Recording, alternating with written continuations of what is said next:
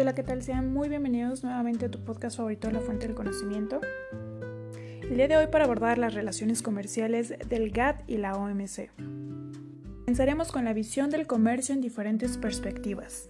Desde la perspectiva mercantilista, ven el comercio de forma más competitiva. Desde el materialismo histórico, ven el comercio como una forma desigual de intercambio. Y desde la perspectiva liberal, ven el mercado como una dinámica de suma positiva se teoriza a partir de la teoría de Ricardo. Ricardo implementa el concepto de costo de oportunidad que refiere al costo de producir menos de un producto para producir más de otro producto. Indica que el comercio beneficia a los estados incluso con la ausencia de ventaja absoluta. Un ejemplo de ello es si Portugal produce vino de una manera más eficiente que la tela, tiene un menor costo de oportunidad si produce más vino y lo intercambia por tela. Si Inglaterra produce telas de manera más eficiente que el vino, tiene un menor costo de oportunidad si produce más telas y las intercambia por vino. Según la teoría Heckscher-Ohlin, aborda que el Estado tiene una ventaja comparativa al producir bienes de uso intensivo que abundan en el factor productivo, es decir, el capital y recursos. Ejemplo de ello son los países en desarrollo ricos en capital y tienen una ventaja comparativa en la producción de bienes intensivos en capital. La teoría Stolper-Samuelson argumenta que la liberalización del comercio beneficia a los factores de producción abundantemente dotados y perjudica a los factores pobremente dotados. Un ejemplo de ello es si el Estado A tiene abundancia de mano de obra, los trabajadores de A apoyarán un comercio más libre. Perspectiva liberal del comercio. En primer lugar, examina las razones políticas por las que los estados pueden divergir en las políticas de libre comercio, incluso si son beneficiosas. Se puede prestar a que los países se aprovechen de otros. En segundo lugar, los liberales consideran que los poderes hegemónicos mundiales y las organizaciones internacionales como la OMC son importantes para proporcionar el libre comercio como un bien público y que se regule esta actividad sin desventajas. En tercer lugar, los teóricos liberales de la economía política internacional asumen el libre comercio como un bien público con beneficios generalizados a los estados. Los neomercantilistas se apoyan en la seguridad y cuestiones económicas, además de una teoría del comercio estratégico. Los neomercantilistas argumentan que el libre comercio puede impedir el desarrollo de países menos adelantados. Desde el punto neomercantilista, Portugal debería haber creado una ventaja comparativa para sí mismo en tela a través de la ayuda del gobierno, incluso si su ventaja comparativa natural estaba en el vino se centra en la creación de una ventaja competitiva por parte del Estado desde la focalización industrial. El materialismo histórico. Aconsejó a los países menos desarrollados adoptar políticas de sustitución de importaciones, imponiendo barreras comerciales y producción manufacturera a nivel nacional para satisfacer la demanda que antes satisfacían las importaciones. Según la teoría de intercambio desigual, argumenta que los salarios son más altos en el núcleo porque el trabajo no es internacional. Los países en desarrollo se especializan en producir bienes de mayor valor agregado. A pesar de su amplia gama de perspectivas teóricas sobre el comercio, la mayoría de los economistas y las organizaciones económicas internacionales se han adherido a las teorías comerciales liberales. Las relaciones comerciales antes de la Segunda Guerra Mundial a lo largo de la historia, los estados se han debatido entre la liberalización y el proteccionismo. Sin embargo, el declive de la hegemonía británica, la derrota de Francia en la guerra franco-prusiana y la Primera Guerra Mundial desbarataron los tratados comerciales europeos. Las relaciones comerciales antes de la posguerra. Estados Unidos y Gran Bretaña sentaron las bases para negociaciones comerciales de posguerra. En 1948 se dio lugar a la Carta de La Habana para reducir los aranceles. Sin embargo, antes de que se rectificara la carta, se firmó un acuerdo general sobre aranceles y comercio. El Congreso estadounidense nunca rectificó la Carta de La Habana y por ende el GATT se convirtió en una organización comercial mundial. El GATT nunca adquirió la condición de un organismo especializado. El GATT fue desarrollado gradualmente para las características de una organización internacional. Diferencia, la OMC en la ronda de Uruguay dio lugar a la creación de la OMC, esta es una organización formal y legalmente constituida como el Fondo Monetario Internacional o el Banco Mundial, además de que posee más autoridad que el GATT. Es una organización internacional formal. Entre los puntos fuertes del GATT destacan las negociaciones para reducir los aranceles y las barreras no arancelarias, además de que fueron capaces de tener negociaciones durante cinco rondas. Los puntos fuertes de la OMC destaca la ampliación de negociaciones para incluir el comercio de bienes, servicios, propiedad intelectual, medidas de inversión relacionadas al comercio, agricultura y textiles, además de principios de reciprocidad. Trata el medio ambiente como un tema bastante importante. Dentro de los puntos débiles del GATT destacan los sectores comerciales exentos de las normas del GATT. Los miembros podrían renunciar a algunas normas, además de que no tomaban en cuenta la protección del medio ambiente. Los puntos débiles de la OMC destaca la problemática de negociar las rondas, además de no llegar a acuerdos en su primera ronda de Doha. La ronda Doha. Los liberales atribuyen las complicaciones de la ronda de Doha por factores institucionales, mientras que los neomercantilistas mencionan que se debe a la evolución de acontecimientos y relaciones geopolíticas y económicas. Finalmente, los materialistas históricos celebran la ruptura de la ronda. Los principios del régimen comercial global. Las principales naciones comerciales accedieron a la liberalización del comercio, pero igualmente apoyaron salvaguardar y tener excepciones para proteger las políticas sociales de y el balance de pagos. El régimen comercial global basado en el GATT significó un punto de inflexión crítico gracias a las negociaciones multilaterales y al compromiso liberal implícito en los cuales se basaba.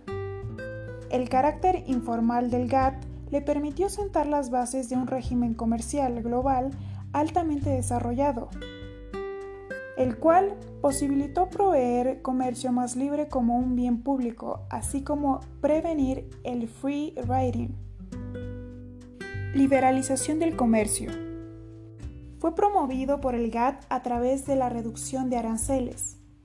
Se favorecen los aranceles antes de las cuotas de importación. La organización realizó algunas excepciones al respecto fue reduciéndolas a lo largo de ocho rondas de negociaciones comerciales multilaterales. El artículo 11 del GATT proclamaba la eliminación general de las cuotas de importación, además de una aplicación de cuotas de importación a productos agrícolas. Los miembros del GATT optaron por barreras no arancelarias como alternativas para proteger sus productores. Las barreras no arancelarias abarcan una serie de diversas medidas, que restringen las importaciones además de que ayudan a la producción nacional y promueven las exportaciones. A pesar del incremento de las barreras no arancelarias y el declive de los Estados Unidos como hegemonía comercial en los 70 la liberalización del comercio continuó gracias a diversos factores, entre los que destacan el papel que jugó el régimen comercial global centrado en el GATT para la conservación del principio de la liberalización del comercio, la transferencia de autoridad para crear las tarifas arancelarias, además de las fuerzas de la globalización, la integración económica de los principales estados industriales modificó las políticas nacionales de comercio. El principio de la no discriminación. Tal involucra tanto aspectos externos como internos. En los externos destacan la nación más favorecida, este principio destaca y estipula que todas las ventajas o privilegios comerciales de un miembro del GATT otorgue a cualquier Estado que debe ser extendido inmediata e incondicionalmente a los demás miembros del GATT. En los aspectos internos, el trato nacional contrarresta la discriminación interna que plantea la necesidad de que los miembros traten los productos extranjeros por lo menos tan favorablemente como los productos nacionales con respecto a los impuestos y regulaciones internos. El principio de reciprocidad establece que un Estado que se beneficie de las concesiones comerciales de otro Estado debe proporcionarle a grosso modo iguales beneficios a cambio. Puede ser específica o difusa. La reciprocidad limita el free riding bajo el principio de la NMF. Asegura que las negociaciones arancelarias reflejan los intereses de las principales potencias comerciales. Aquellos miembros de la OMC cuyos mercados nacionales y volúmenes de comercio son superiores poseen más influencia. La salvaguardía. El GATT y la OMC incluye salvaguardías que permiten a los miembros aumentar temporalmente un derecho para limitar las importaciones que puedan perjudicar a los productores nacionales. No obstante, las salvaguardías fueron elementales para el liberalismo después de la Segunda Guerra Mundial permiten el incremento de proteccionismo de un Estado sin que lo abandone completamente en un acuerdo comercial. Deben ser ampliadas a todos los miembros para que respete el trato de la NMF. Dependen de dos requerimientos. Manifestar un grave daño de los productos nacionales y que las barreras de importación se impongan a todos los miembros. Los estados se han inclinado más en el uso de derechos de anti-dumping y derechos compensatorios. Tales contrarrestan aquellas prácticas que se consideran desleales. Responden al daño material y se dirige a estados acusados de involucrarse en prácticas injustas. Se puede imponer ante prácticas injustas de comercio exterior, además que pueden justificar políticas comerciales proteccionistas. Principio de desarrollo. Tal comienza a emerger trayendo consigo nuevas disposiciones que permitieron otorgarle a los PMA un trato especial que variaba entre los principios de no discriminación y reciprocidad. Los países del sur se vieron mayormente involucrados en la ronda de Uruguay a comparación de rondas anteriores.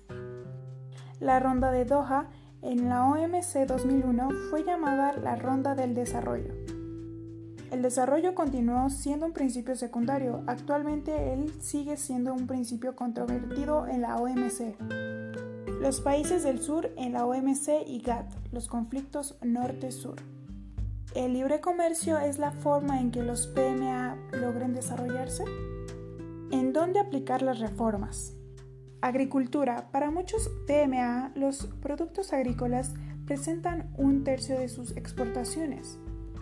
Textiles y ropa. Los beneficios se verán a largo plazo. Los topes arancelarios y tarifas para la exportación de venta y productos. Evolución. De 1960 a 1970, los PMA comienzan a exigir demandas agregando el cuarto Acuerdo General. En 1970 a 1980, los PMA piden a la ONU un nuevo orden económico internacional. De 1980 a 1995, los PMA aceptan los acuerdos del GATT en la ronda de Uruguay, en un cambio de política liberal. Para 1995, los acuerdos injustos para el sur se encuentran en un intento de negociación. Los acuerdos de Bali facilitaron el comercio, además de brindar una seguridad alimentaria y medidas para el país sin litoral. China, India y Brasil destacan entre los países menos desarrollados en el desafío que representa al dominio de países en desarrollo en el régimen comercial mundial. En 2013, el PIB combinado de estos tres países menos desarrollados era aproximadamente igual al PIB combinado de las antiguas potencias industriales del norte como Canadá, Francia, Alemania, Italia, Reino Unido y Estados Unidos. Brasil e India han asumido un papel más agresivo y activista en las negociaciones de la OMC que China. China en la OMC. Para 1948, China había sido miembro fundador del GATT en 1948 y quería renovar su membresía. Para 1950, el gobierno de Chiang Kai-shek envió un cable desde Taiwán que retiraba la membresía de China en el GATT. Para 1960, China siguió las políticas autotárquicas en la década de 1960 durante la Revolución Cultural. En 1970 ocupó el asiento que Taiwán había dejado en la ONU, expandiendo sus contactos comerciales con el Occidente. Para 1986, China indicó que querría reincorporarse al GATT y su adhesión se prolongó debido a la ambivalencia de China. Para 2001 se adherió a la OMC hasta diciembre de 2001 bajo varias cuestiones. Problemas de China en la entrada a la OMC. China liberaría su economía y entraría como un país menos adelantado. El historial de China en las implementaciones y acuerdos a pesar de esto, China no aceptó la soberanía de Taiwán, pero acordó su admisión a la OMC en enero de 2002 como Taipei chino, siendo un miembro independiente de la OMC junto con Hong Kong y Macao. La presencia actual. Mientras que la India y Brasil han requerido un comportamiento de coalición para ejercer la influencia en el círculo interno de la OMC, China puede depender de su propio poder económico creciente para ejercer influencia. China se ha sumado a varias coaliciones de países menos adelantados porque considera que los países en desarrollo representan el mayor obstáculo para sus objetivos comerciales. La India y Brasil. Estos países tienen una historia larga de activismo en el GATT y la OMC como líderes en el sur. A diferencia de China, India y Brasil no pueden depender de su propio poder económico para ejercer influencia y la formación de coaliciones con otros PMA ha sido una estrategia importante para ambos países. A pesar de las diferencias de sus poblaciones negociadoras, India y Brasil se dieron cuenta que era necesaria una alianza para lograr sus objetivos. Comercio y el medio ambiente. Los problemas ambientales no estaban como algo fundamental y por lo tanto en distintos artículos del GATT se hace referencia, aunque no de ninguna manera explícita, a la relación entre el comercio y el medio ambiente. En la OMC, al finalizar la ronda de Uruguay, los ministros de Comercio de los países participantes establecieron el Comité de Comercio y Medio Ambiente. La labor del comité se basa en dos importantes principios. La OMC solo es compatible en la esfera del comercio. Si el comercio identifica problemas, las soluciones tienen que seguir ajustándose a los principios del sistema de comercio de la OMC se instaura el Protocolo de Montreal relativo a las sustancias que agotan la capa de ozono, además del Convenio de Basilea sobre el control de los movimientos transfronterizos de los desechos peligrosos y su eliminación, el comercio internacional de especies amenazadas de fauna y flora silvestres. En México de 1997 al 2000. Las exportaciones crecieron un 151% mientras que las importaciones incrementaron un 170%. ¿Y qué ocurre para México? Objetivos de la Secretaría de Economía de 1997 al 2000. Se establece una política arancelaria. Además de apoyos encaminados a la exportación, se calculan aproximadamente 134 programas federales además de una serie de negociaciones de tratados internacionales comerciales y una apertura a la inversión extranjera, teniendo como objetivo incrementar la competitividad de empresas dedicadas al comercio exterior. México en la actualidad, de acuerdo con la información de la Organización Mundial del Comercio, México es el onceavo exportador mundial y el primero en América Latina y su red de 13 tratados de libre comercio con 50 países vinculan a la economía mexicana con más de 1.300 millones de consumidores, lo que representa el 60% del Producto Interno Bruto Mundial. La OMC y el GATT como sociedad civil. Manifestación en 1999 en Seattle. Los ciudadanos piden aclaraciones sobre futuras políticas de la OMC y el déficit democrático. En respuesta, se crean políticas para la transparencia de información. A partir de la década de los 90 se comienza a tener interés por temas sociales. Las ONG se involucran de manera activa en asuntos internos de la OMC, sin embargo, no están presentes cuando se trata de reuniones de trabajo.